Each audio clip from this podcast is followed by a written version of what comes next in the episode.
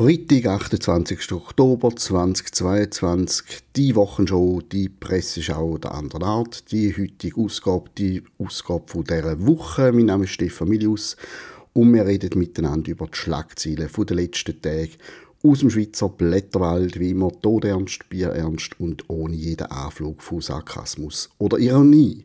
Wir fangen an mit dem St. Galler Tagblatt. Da heißt heute Trend Veganismus und Vegetarismus. Fällt da die Metzgete aus der Zeit? Die Fragestellung in dem Titel heißt also, weil immer mehr Menschen sich fleischlos ernähren, müsste da nicht irgendwann die Metzgete, die gute alte Tradition, wirken wie ein Relikt aus dem letzten Jahrhundert und mit dem müssen wir aufräumen, das will irgendwann gar niemand mehr und das wird irgendwann nur noch eine Erinnerung sein in alte Zeitungsarchiv. Jetzt muss man Schlagzeilen bekanntermaßen immer ein bisschen Vorsicht geniessen und sich vielleicht auch überlegen, mit welchen Wörtern welche Wirkung soll erzielt werden. Die These, die ich jetzt gerade ausbreitet habe, wie sieht denn die in der Realität aus? Zahlen sind immer ein schwierig zu erheben, die basieren auf Umfragen etc., aber halbwegs überall habe ich die gleichen Werte gefunden. Gemessen am Jahr 2021, am letzten Jahr, kann man sagen, dass etwa 4% der Bevölkerung in der Schweiz vegetarisch lebt, 0,6% vegan.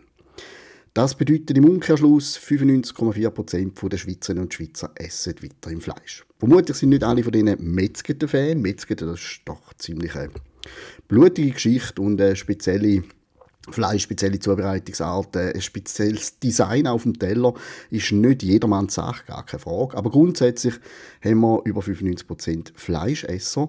Das heißt, das Wort Trend beim Veganismus und Vegetarismus muss man vielleicht auch hinterfragen. Es wird zwar immer wieder gesagt, dass wir von Jahr zu Jahr mehr Leute haben, die sich fleischlos ernähren. Und das wird wohl auch so sein.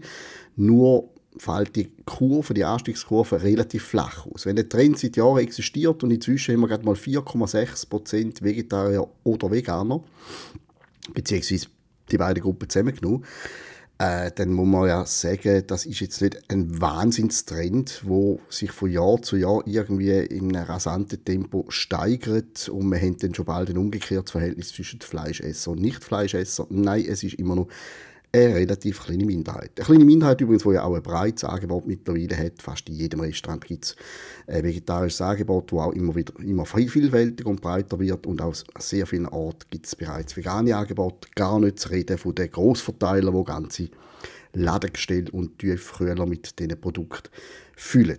Sprich, wer Metzger gerne hat, muss, glaube ich, jetzt noch nicht unbedingt Angst haben, dass er seinen Blauspalt verliert. Im Moment gibt es noch genug Fleischesser. Im Moment hat es immer noch genug Leute bei den Metzgeten. Und im Moment sind Vegetarier und Veganer nicht in der erdrückenden Mehrheit, die es dann vielleicht würde erlauben, zum gerade auszufordern, dass sogar Fleischesser nicht mehr von diesen Metzgeten. Also der Tag wird wahrscheinlich kommen, da bin ich relativ äh, optimistisch oder, oder pessimistisch, vielleicht besser gesagt. Aber im Moment wirklich noch nicht. Also dieses Jahr geht noch gemütlich hin. Nächstes Jahr müssen wir auch noch keine Angst haben. Und übernächstes Jahr haben wir dann die Diskussion vielleicht wieder und dann sind es vielleicht 5% statt 4,6%. Wir werden es sehen. Aber im Moment ist es ein bisschen, ein bisschen viel Lärm um nichts, wenn man mich ganz persönlich fragt. Der Blick tut sich heute einem Werbespot von dem Migo widmen. Und zwar wird Migo, und bitte fragen mich nicht genau wieso, sich für den Frauenfußball stark machen. Anhand vom Spiel Tipkick. Leute von meiner Generation kennen das sowieso noch, da, das, das Teppich, wo die kleinen Figuren drauf sind, mit dem eckigen Ball, wo man so ein bisschen rumschütteln kann. Und der Werbespot gibt jetzt zu reden, die Schweizerische Lauterkeitskommission, die Kommission, die schaut, ob Werbung äh, korrekt ist, also ob da nicht irgendwelcher Unsinn versprochen wird oder ob sie sexistisch, rassistisch ist oder was auch immer. Die Kommission muss jetzt den Fall beurteilen, wie sich jemand bei ihr beschwert hat über den Werbespot. Es geht darum, dass wir im Hintergrund eine johlende Männerrunde haben. Und wir haben äh, bei dem Tippkick-Spiel eine männliche und eine weibliche Variante bei diesen Spielern. Und wir sehen dann so äh, ein paar Freundinnen, die finden, ist unlässig, dass es jetzt auch weibliche Figuren gibt. Also finde ich übrigens auch völlig okay. Wieso soll es keine weibliche Tippkick Figuren geben. Aber sie sagen dann auch noch, es sei schön, dass es eben nicht nur so weisse alte Typen sind. Und sie tut dann so ein bisschen mit einer herablassenden Kopfbewegung äh, so ein bisschen auf die Männerrunde deuten. So, und jetzt hat der Mann gefunden, das ist einfach ein Schlechtmachen von alten weißen Männern. Alte weiße Männer haben ja die Eigenschaft, dass sie eigentlich für, für alles, was sie ausmacht, nichts können. Das Alter können wir schlecht ähm, aufhalten und wenn man weiß ist, ist man nur mal weiß. Taugt eigentlich nicht unbedingt so zu einer leicht diskriminierend herabsetzenden Darstellung und über das hat sich der Mann dann beschwert. Hat es zuerst, und das finde ich der lustige Aspekt der Geschichte, beim Mikro-Kundendienst probiert. Er hat sich dort über die Werbung beschwert. Und die haben dann so ein bisschen billig geantwortet, darum ist ja dann auch die Kommission weiter. Und die Antwort in dem E-Mail vom Mikrokundendienst, die möchte ich nicht vorenthalten. Sie begründet den Spot, also abgesehen davon, dass sie es natürlich nicht diskriminierend oder irgendetwas findet, aber sie begründet den Spot, indem sie schreiben, es geht uns zum einen darum, Stereotypisierungen aufzuweichen. Fußball ist heutzutage keine reine Männersportart mehr. Zum anderen möchten wir uns divers zeigen und die Vielfalt unterstützen weiß ja nicht, wer einmal beim Mikrokundendienst äh, die Antworten schreibt. Sind das irgendwelche Sachbearbeiter, sind das PR-Profis? Ich habe keine Ahnung. Äh, es sind wahrscheinlich vorgegebene Sätze bei so Fragen, die immer wieder kommen. Äh, lieber Kundendienst, das ist völlig korrekt. Fußball ist keine reine Männersportart mehr. Es shooten auch Frauen. Wenn wir ganz ehrlich sind, interessiert es einfach leider fast niemand, wenn Frauen shooten. Das ist jetzt nicht irgendwie abwertend gemeint oder grausam oder irgendetwas, aber das zeigt jede Zahl. Es, man kann nur so umwirbeln mit der Frauenfußball wie man will, aber äh, irgendwie ja, klappt es nicht so ganz mit der öffentlichen Begeisterung, was vielleicht auch damit zu tun hat, dass Frauen, sehr viele Frauen, auch weniger gerne Fußball schauen als Männer. Man will Stereotypisierungen aufweichen. Okay, kann man sagen, klingt vielleicht mit weiblichen Tippkick-Spielerinnen, aber das andere finde ich ganz ehrlich. Zum anderen möchten wir uns divers zeigen.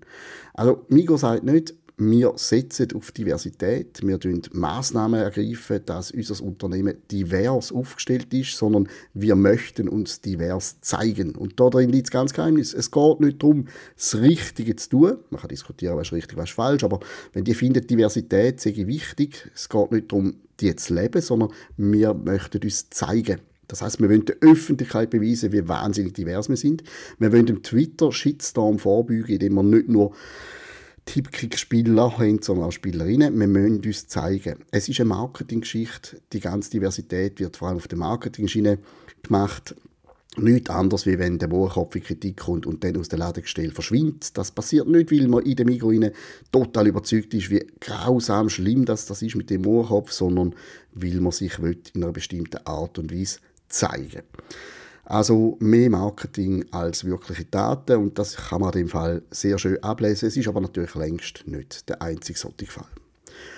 Und jetzt zum dritten und wahrscheinlich größten Thema von dieser Woche zu etwas, wo eigentlich fast gar keine Schlagzeile macht und genau darum eine Schlagzeile wert ist, die ganze Geschichte um die Impfung, um den Impfstoff gegen Covid-19, was kann er, was kann er nicht. Kurze Rückblende, ich nehme an, die meisten haben es trotzdem irgendwie ein bisschen mitbekommen, obwohl wirklich so gut wie jede Zeitung mit Ausnahme aktuell jetzt gerade von der Weltwoche, das Thema einfach zu totschweigt. Das passiert vor allem in den sozialen Medien, aber wahrscheinlich haben die meisten davon gehört. Es geht darum, dass äh, Kaderfrau von Pfizer, von dem Pharmaunternehmen, das zusammen mit BioNTech äh, den ersten Impfstoff auf den Markt geworfen hat, dass die vor dem EU-Parlament auf die Frage, ob die Impfung äh, die Übertragung, also die Ansteckung, dass das Virus kassiert und dann weitergeht, die Übertragung vom Virus, ob das verhindert wird durch die Impfung. Und der Parlamentarier hat eine klare Ja-Nein-Antwort wollen. Und die Kaderfrau hat gesagt, keine Ahnung, das ist nie überprüft worden, das ist nie untersucht worden. Und jetzt sorgt das im Moment für äh, relativ viele Schlagzeilen eben auf der einen Seite, also in den sozialen Medien oder bei einer Weltwoche, wo das sehr stark bespielt, und bei der anderen Seite überhaupt nicht. Die Frage ist jetzt, ist da jetzt ein riesiger Skandal passiert oder nicht? Also äh, ist das völlig okay, dass die Übertragung nicht verhindert wird oder nicht? Fakt ist, scheinbar hat man das immer können wissen, beziehungsweise nie nicht in einem offiziellen Papier, in einer Studie, in einem Zulassungsgesuch ist jemals gestanden, die Übertragung werde verhindert. Also man hätte uns quasi von der Herstellerseite her nicht angeklagt, man hätte es können wissen, wenn man es hätte wollen. Und ich gehe davon aus, dass Swissmedic, also unsere Zulassungsbehörde, aber natürlich auch der Bundesrat, das Bundesamt für Gesundheit und die Experten vom Bundesrat gewusst haben, dass das Virus nicht vor Übertragung schützt. Und wenn es einen Skandal gibt, ich denke, es gibt einen, aber das kann, könnt ihr nachher selber beurteilen, wenn es einen Skandal gibt, ist es Tatsache, dass uns der Bundesrat, das Bundesamt für Gesundheit, Taskforce, alle möglichen Seiten immer ganz klar gesagt haben, man ist nachher nicht mehr ansteckend, wenn man geimpft ist. Und auf dem hat die ganze Impfkampagne basiert. das Fundament gewesen, weil man gesagt hat, schütze die anderen, solidarisiere dich mit Schwächeren, du die impfen damit du das Virus nicht mehr weitergibst. Und das ist auch die Basis vom Covid-Zertifikat, vom Ausschluss der Ungeimpften aus sehr vielen Sachen, ähm, mit der Bevorzugung der Geimpften, mit der Begründung, ihr seid jetzt nicht mehr gefährlich, ihr dürft ins Restaurant, ihr dürft die Veranstaltung. Und das, und das ist jetzt einfach wirklich, auch wenn man es schon lange hätte können wissen, jetzt öffentlich bekannt, das ist nicht richtig, das ist nicht wahr. Geimpfte sind ebenfalls ansteckend, sind ebenfalls in der Lage, das Virus zu übertragen. Es wird dann so im Nebengleis noch ein bisschen diskutiert, ob es vielleicht weniger stark ansteckend sind, ob das Virus reduziert übertragen. Nur wie gesagt, es ist nicht untersucht worden, es gibt keine Evidenz, es gibt höchstens ein bisschen ideologisch gefärbte Auslegungen von dieser Frage. Natürlich äh, werden Befürworter von der Impfung sagen, mal, man ist weniger ansteckend, aber es gibt schlicht und einfach ein paar Mini-Studien, die das behaupten. Es gibt aber nicht wirklich einen klaren Beweis dafür. Ja, und das ist jetzt etwas, was in den Medien nicht passiert, passiert oder nicht berichtet wird. Ich nehme es gleich in die Medienschau, wie manchmal das Schweigen sehr vielsagend ist. Äh, die Medien, die jetzt nichts darüber schreiben, haben natürlich jahrelang den Kurs mitgetragen und die Botschaft verbreitet, dass die Impfung absolut dramatisch wichtig ist, der Game Changer, der Königsweg aus der Pandemie raus, weil sich das Virus nicht mehr weiter verbreiten kann, weil man es dann nicht mehr übertreibt. Und das, geschätzte Hörerinnen und Hörer, stimmt erwiesenermaßen nicht. Völlig egal, wie lange man das schon gewusst hat oder nicht, behauptet worden ist es, und zwar von offizieller Seite. Das heißt, man sagt wahrscheinlich nicht zu viel und man übertreibt nicht, wenn man sagt, wir sind angeklagt worden. Zum Beispiel, wenn der Alain Berset in 10 vor 10 in einem Interview eins zu eins dort sitzt und sagt, mit dem Zertifikat, mit dem Beleg, dass man geimpft ist, zeigt man, dass man nicht mehr ansteckend ist. Das ist nicht korrekt und ich gehe davon aus, dass zum Zeitpunkt vor einem Jahr von der Ausstrahlung von dieser Sendung das der Bundesrat bereits gewusst hat. Alles andere wäre ziemlich tragisch. Jetzt kann man wirklich vorstellen, wieso schreibt da niemand drüber? Oder wenn es jemand schreibt, würde es dann wahrscheinlich irgendwie verwedeln und sagen, mull, mull, mull, mull, die Übertragung wird zumindest reduziert und so weiter. Aber die Eindeutigkeit, mit der er uns mal erzählt hat, dass man nachher nicht mehr ansteckend ist als Geimpfte und dass man mit dem die anderen schützt. Auch die Aussage, dass jeder, der sich nicht impfen lässt, unsolidarisch sei, weil er offenbar nicht bereit ist, andere Menschen zu schützen. Dass Ungeimpfte die Schuld sind, dass die Pandemie immer noch nicht fertig ist, obwohl sie schon lange könnte fertig werden, wenn sich endlich alle impfen. Das alles ist zusammengebrochen. An dem gibt es zumindest keinen Zweifel. Und das wird jetzt im Moment totgeschwiegen. Sehr schade. Es würde den Zeitungen gut tun, wenn sie jetzt Größe hätten, um zu sagen, okay, wir sind da falsch gelegen zum Beispiel eine Sonntagszeitung, wo auch schon in einem sehr heftigen Kommentar gefunden hat, man müsse jetzt alles Erdenkliche tun, um Ungeimpfte zur Impfung quasi zu bringen. So ja, fast auf eine Pritschenbinde und Spritzer. Ich weiß auch nicht, wie alles Erdenkliche, was da damit gemeint ist. Leute, die das geschrieben haben, die spätestens müssten jetzt gehen und schnell irgendwie einen kleinen Kniefall andeuten und sich bei den Leserinnen und Lesern entschuldigen. Passiert natürlich nicht heute, Wahrscheinlich auch nicht morgen, wahrscheinlich auch nicht in drei Wochen. Mit dem muss man leben. Bleibt einfach die Hoffnung, dass sich ein bisschen umspricht, dass es Zeitungen gibt, die in diesen zwei Jahren durchaus heftig darauf hingewiesen haben, dass es ein paar Fragezeichen bei der Impfung gibt, wo dann für das äh, diffamiert oder ausgelegt worden sind und andere, die das eben mitgemacht haben und heute tatsächlich einfach äh, leid sind. In diesem Sinne schauen wir, wie sich das weiterentwickelt in den nächsten Tagen. Ich wünsche euch ein ganz schönes Wochenende und wir hören uns wieder bald zu «Die Wochenshow».